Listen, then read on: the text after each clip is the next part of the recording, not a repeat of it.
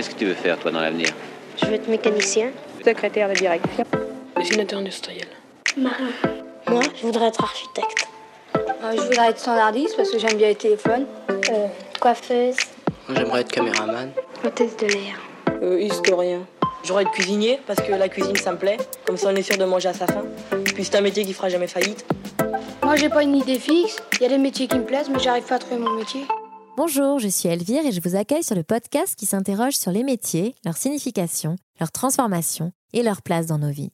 Vous entendrez ici des personnalités qui vous raconteront leur parcours, leurs expériences professionnelles et les regards qu'ils portent sur leur métier. Grâce à leurs récits, ponctués d'archives sonores de l'INA, j'espère ainsi vous faire découvrir au fil des épisodes les métiers qui nous entourent. Bienvenue dans le monde merveilleux du travail. Bienvenue dans Sur le métier. Été 2021, quelque part dans le Pays basque. Il pleut, il pleut à torrent. Je regarde la pluie qui tape au carreau. J'ai l'impression que les nuages se sont enroulés autour de l'appartement. Je ne peux même pas distinguer la mer et les nuages, ni même la ligne de l'horizon. On ne peut vraiment pas mettre son nez dehors. C'est vraiment un temps de chien. Dans l'appartement en location, il y a un lecteur CD avec tous les albums de Benjamin Biolay. Alors, pour passer le temps, je les écoute inlassablement. Un CD, puis un autre. Et ainsi passe cette journée, au temps de chien. En rangeant les albums, je remarque que les pochettes qui de prime abord ne semblent pas se ressembler, présentent des caractéristiques communes.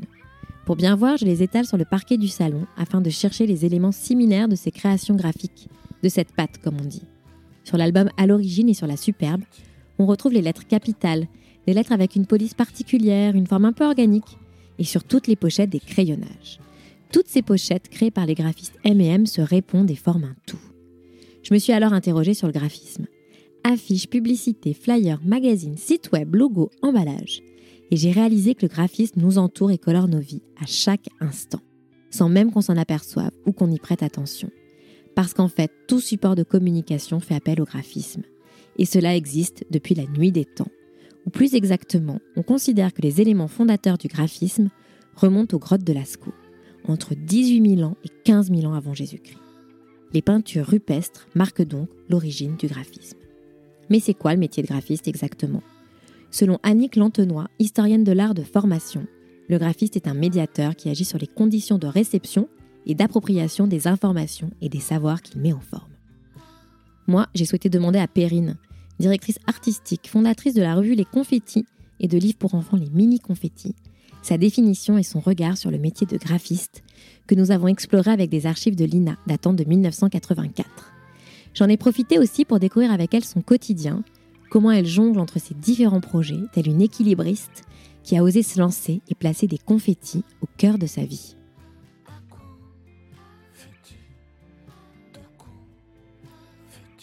Bonjour Perrine. Bonjour. Merci d'être venue pour participer à ce nouvel épisode du podcast sur le métier. Merci à toi. Est-ce que tu peux nous dire ton métier, s'il te plaît, ou tes métiers? Ouais. Alors, euh, je suis directrice artistique euh, de formation et aujourd'hui, euh, bah, je continue dans cet univers et je me suis rajouté quelques métiers qui sont venus au fil de l'eau, petit à petit. Je dirais qu'aujourd'hui, je suis aussi éditrice d'une revue et de, de livres pour enfants.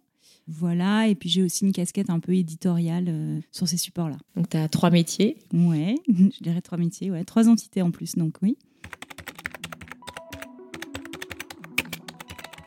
Et tu peux nous expliquer ce que c'est pour toi le métier de directrice artistique? En quoi ça consiste? Alors, bah, je pense que c'est une bonne question parce que la réponse est assez floue. En fait, c'est un terme hyper générique et qui, je pense, a des applications assez différentes selon les domaines parce que ça peut être. Enfin, moi, je vais parler de ce que je connais, à savoir plutôt l'univers de la presse et de l'édition.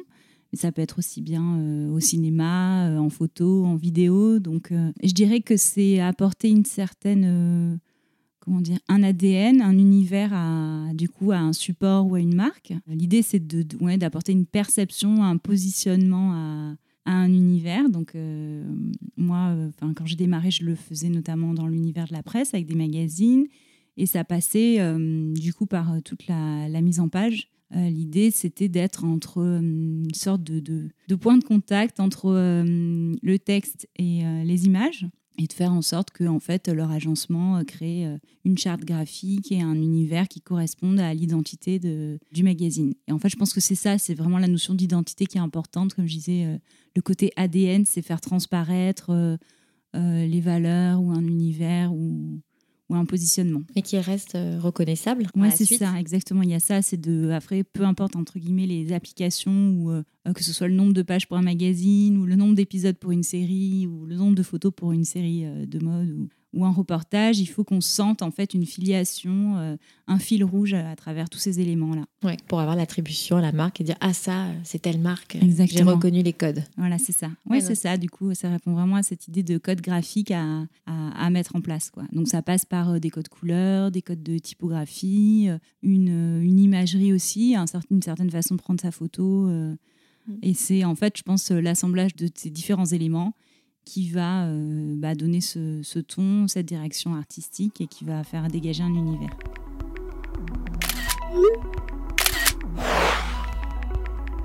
Et ces codes, ils ont bougé avec euh, l'émergence du digital et des réseaux sociaux?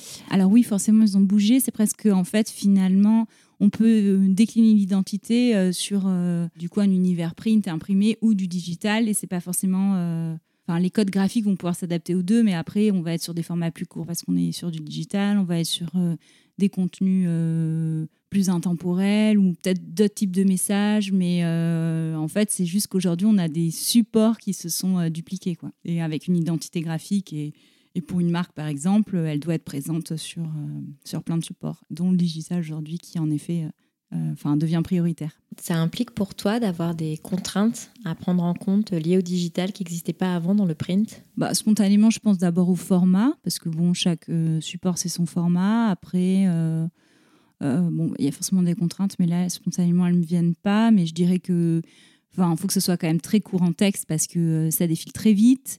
On sait qu'on est totalement passif, nous, en tant qu'utilisateurs sur le digital, donc il faut que voilà, on, on prémâche le message ce genre de choses. Et puis aujourd'hui, on va encore plus vers des éléments animés, donc de la vidéo, des gifs, des choses comme ça. Donc euh, je dirais ça, mais j'imagine qu'on se reparle dans six mois, ça aura encore bougé. Donc euh, Comment on fait pour euh, devenir directrice artistique? C'est quoi ton parcours?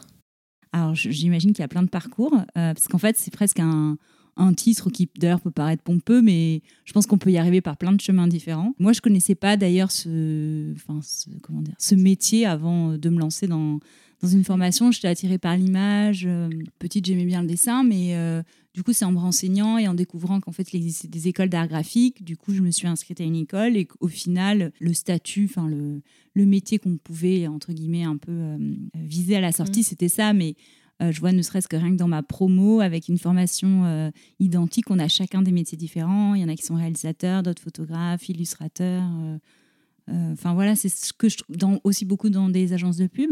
Euh, et ce que c'est ça que je trouve aussi assez passionnant, c'est que finalement, avec une formation quand même assez généraliste, on peut accéder à plein d'univers. Après, justement, c'est parce que je pense que, enfin, pour moi, le métier de directeur artistique, c'est plutôt une sorte de regard sur un univers ou d'avoir un peu de recul par rapport à une marque ou enfin je dis une marque parce qu'en fait ça peut être aussi bien une association une, une personne une mm. entreprise enfin c'est assez global et du coup, je pense que le directeur artistique, il peut apporter ce regard un petit peu extérieur d'agencement et de cohérence. Euh.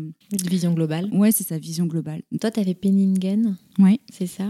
Est-ce que c'est 4 ou 5 ans que tu as fait d'études là-bas? Oui, c'est une école en 5 ans. En fait, il y a une année de prépa et qui est intégrée et ensuite 5 euh, ans.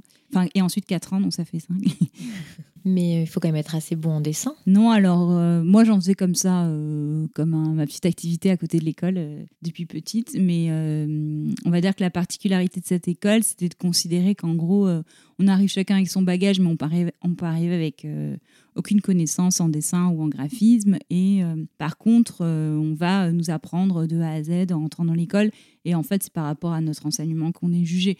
En fait, au-delà de ce qu'on apprend, euh, clairement, c'est énormément sur la motivation. C'est une école qui est quand même assez dure dans sa notation, sa valeur travail, je dirais. Et donc, du coup, bah déjà si on n'est pas trop travailleur ou si euh, on n'a pas envie de s'impliquer et qu'on n'est pas passionné, bah ça marchera pas et en fait de par soi-même en fait on va un petit peu euh, se retirer du circuit. Donc euh, ouais on va pas se diriger dans ce cursus là après moi j'étais assez étonnée de ça parce que j'arrivais pas trop à évaluer comment on pouvait tant travailler en faisant du dessin, du graphisme, de la photo. Et puis finalement, euh, bah, j'ai compris ce que c'était que les rendus. Euh, on me parlait de charrette, de nuit blanche et tout. Bon, pour moi, ça, tout ça, c'était très étranger. Bah, finalement, j'en ai eu plein. Et, euh, c'est pas mal aussi de se dire que hum, ça m'a quand même aussi habitué à, au délai professionnel qu'on a aujourd'hui, au temps très raccourci pour... comment dire, mettre en place une idée jusqu'à son exécution et la présenter. Donc, je trouve que ça fait partie de l'enseignement de Penningen que de nous euh, former à, un contexte professionnel avec euh, quand même du stress et des délais rendus euh, assez short. Quoi. Dès, dès, petite, tu voulais faire un métier en lien avec l'artistique? Ouais, je crois que ça avait toujours été là. Après, ça a un peu pris des formes différentes au fur et à mesure. Enfin, je me souviens un moment avoir voulu être architecte, un moment styliste, et après, enfin, j'avais pas mis de mots, je crois, sur euh, graphiste, mais euh, en fait, j'ai interrogé, c'est-à-dire que je voyais que c'était l'univers de la création visuelle qui m'intéressait. Et en fait, ça s'est un peu concrétisé dans ma tête quand euh, je voyais des affiches de concerts, des pochettes d'albums de CD. Je me disais, ah, mais ça doit être génial de faire ce métier, en fait, de mettre en image bah, des univers, encore une fois, mais cette fois euh, d'artistes musicaux. Et je voyais bien qu'à chaque fois, il y avait une patte qui se retrouvait d'album en album, qui se déclinait sur d'autres supports. Et en fait, je trouvais ça assez passionnant. Donc, du coup, j'ai commencé un peu à dire, ah, mais c'est qui qui fait ça? Et à, creuser un petit peu et à identifier des, des studios. Et c'est là que j'ai découvert c'était des studios de graphistes. Et du coup, on a enfin avec mes parents, on a interrogé un peu euh, nos amis, enfin eux, leurs amis autour d'eux, en, questionnant sur quelle pourrait être la formation adaptée. Et puis il y avait ce nom d'école qui revenait parce que euh, bah, il avait une bonne euh, réputation et qui permettait aussi peut-être d'accéder à des métiers derrière parce que il y avait quand même ce truc de se dire ok moi, moi en tout cas j'avais pas l'ambition de faire une école enfin totalement artistique et de devenir artiste. C'était pas ça. C'était quand même enfin de travailler dans l'artistique mais d'avoir un métier quelque chose enfin avec des contraintes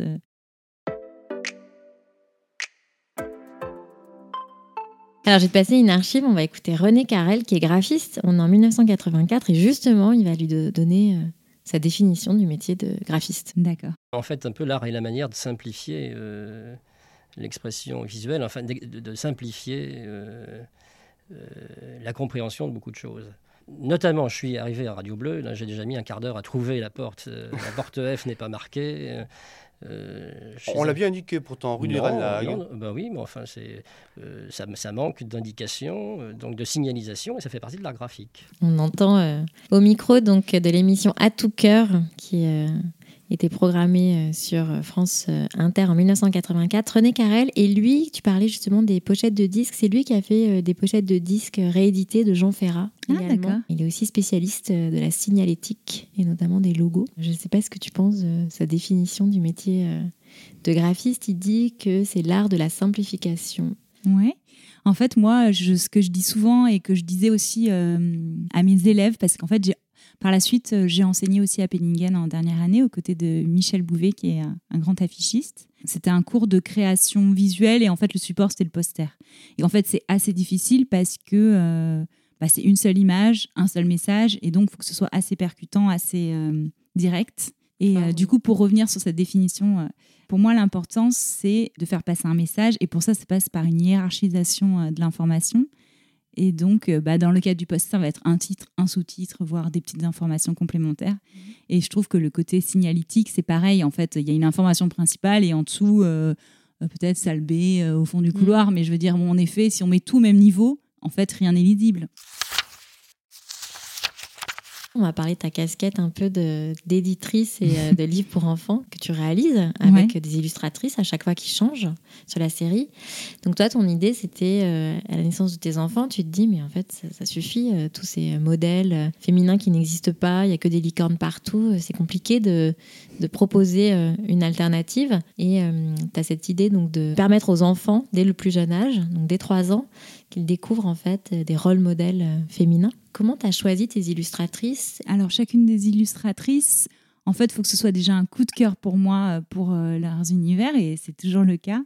Et après, c'est euh, en fait, il faut que pour moi, leur univers colle aussi à la personnalité représentée, du coup, à l'héroïne de ce livre. Et donc, du coup, c'est cette association pour que, en fait, à chaque fois, chaque livre ait un univers graphique qui corresponde à l'univers de, de l'héroïne. Et en fait, c'est un vrai aussi euh, plaisir que je me fais que de travailler avec des artistes que j'admire et, et à chaque fois proposer des univers différents. Pour moi, c'est un, enfin, c'est un énorme mm. kiff en fait, donc ça c'est cool. On va parcourir avec René Carrel, donc qui est graphiste, lui, euh, l'ancêtre en fait euh, des euh, magazines et notamment des, des magazines publicitaires. Bien deux, trois fois par an.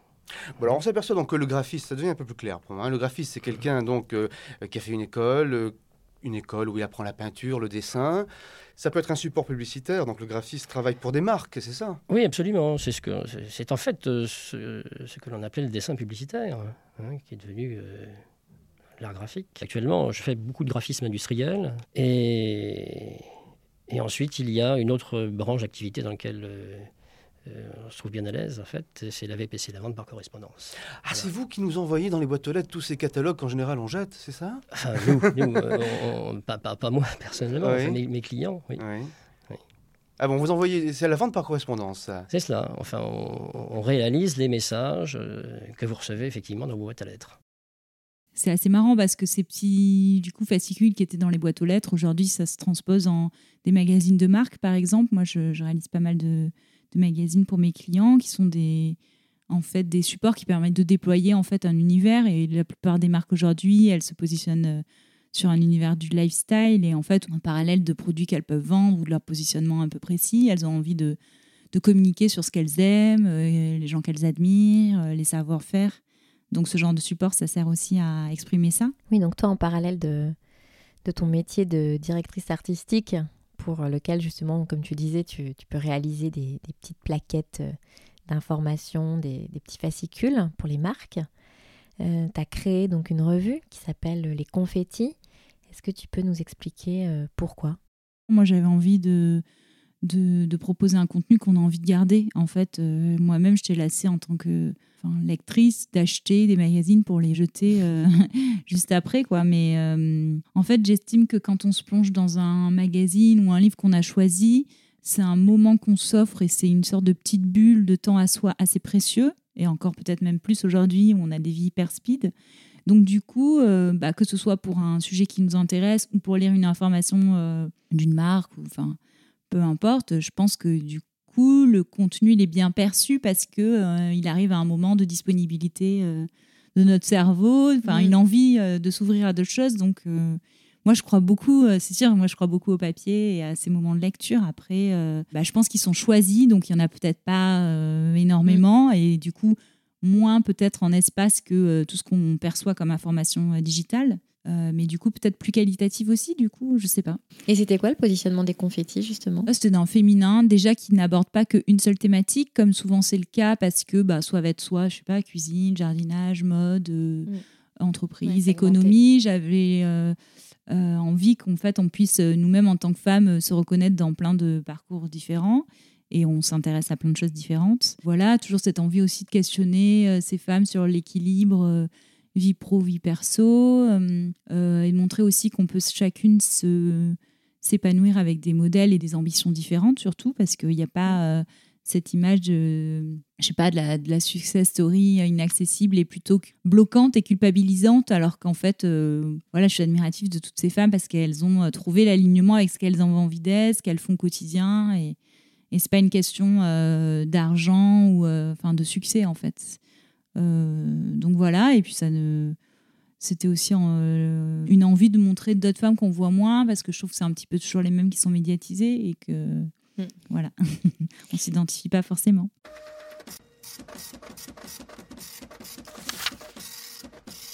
est-ce qu'il y a des expressions euh, que tu utilises au quotidien en lien avec ton métier que ce soit au niveau de la direction artistique ou même au niveau de l'éditorial?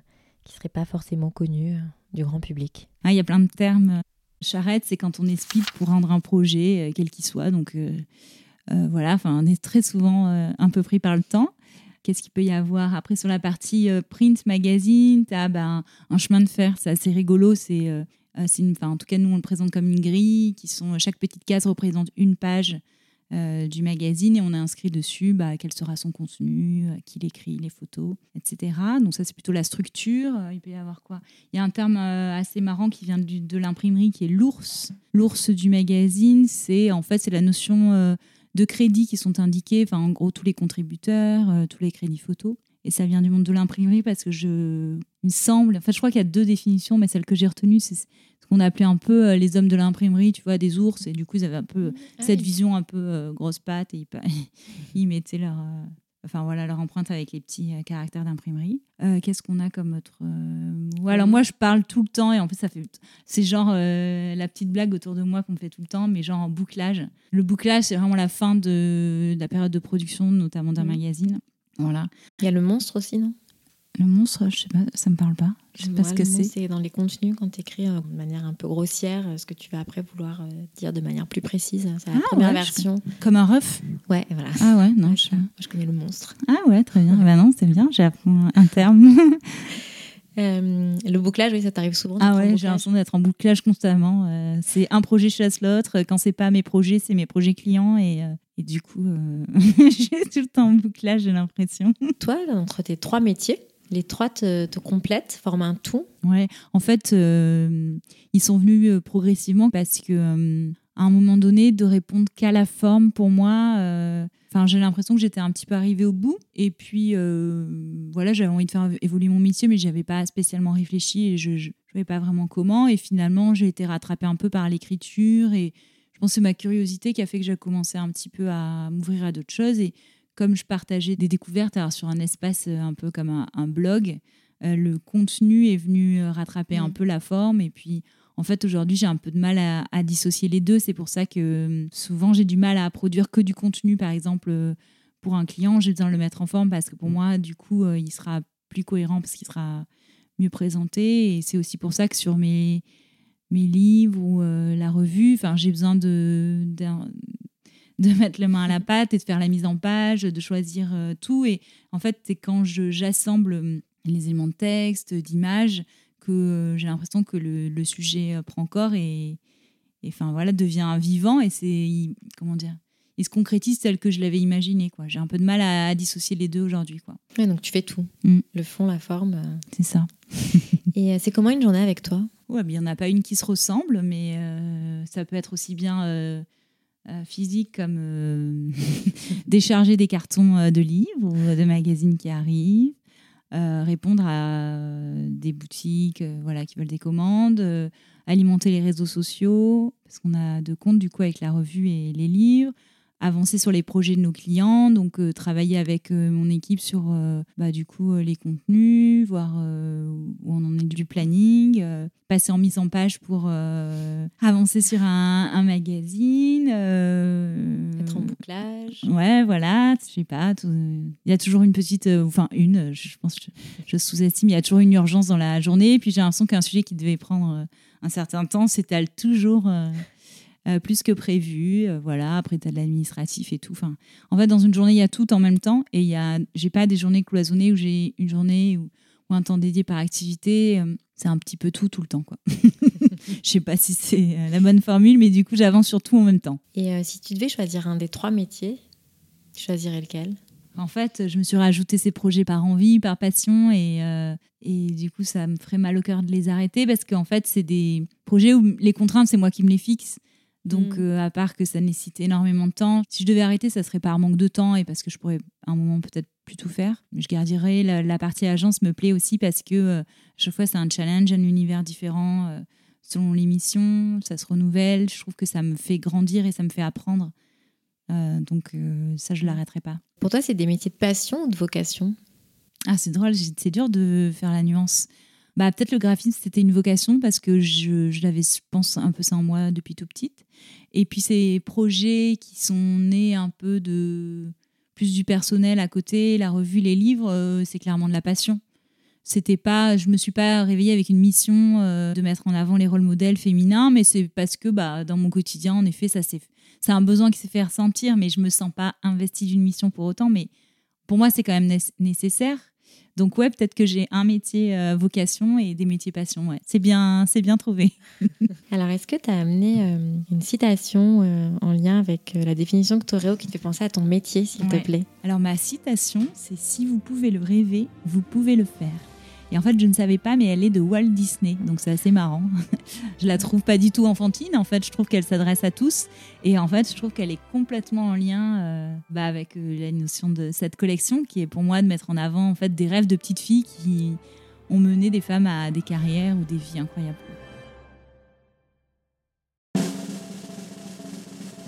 Et alors, j'ai cinq dernières questions. D'accord. Et alors, quel verbe ou mot-clé définirait ton métier ou tes métiers? Inspiré. Quel objet représente le métier pour toi? Le livre. Ou non, je pourrais dire j'aurais l'ordinateur quand même. Plein de gens disent l'ordinateur. Parce que je pense à la vision de mes enfants que me voyant travailler, c'est l'ordinateur. Qu'est-ce que tu aimes le plus dans ton métier? C'est la rencontre avec les gens. La relation? Bah, l'échange, quoi. C'est quand Les je les, les interviews. Ouais. euh, ouais c'est ces moments d'échange. Il dit quoi de toi, ton métier? Que je suis curieuse Est-ce que tu pourrais faire un autre métier? Non, j'en ai pas envie. Merci beaucoup. Merci à toi. Merci. C'est super. Si cet épisode vous a plu, n'hésitez pas à le mentionner avec des étoiles, des pouces levés et des cœurs sur vos plateformes d'écoute préférées. Et pour suivre les coulisses du podcast, rendez-vous sur le compte Instagram sur le métier podcast ou sur le site web sur le métier.com. La semaine prochaine, je reçois Céline, hôtesse de l'air, qui va nous raconter son quotidien dans les airs. Merci à Lina pour son aide précieuse et à la monteuse Alice Criff qui a mis en musique cet épisode. À la semaine prochaine! Qu'est-ce que tu veux faire, toi, dans l'avenir? Je veux être mécanicien. Secrétaire de direction. Dessinateur industriel. Marin. Moi, je voudrais être architecte. Euh, je voudrais être standardiste parce que j'aime bien les téléphones. Euh, coiffeuse. Moi, j'aimerais être caméraman. Hôtesse de l'air. Euh, historien. J'aurais être cuisinier parce que la cuisine ça me plaît. Comme ça on est sûr de manger à sa faim. Puis c'est un métier qui fera jamais faillite. Moi, j'ai pas une idée fixe. Il y a des métiers qui me plaisent, mais j'arrive pas à trouver mon métier.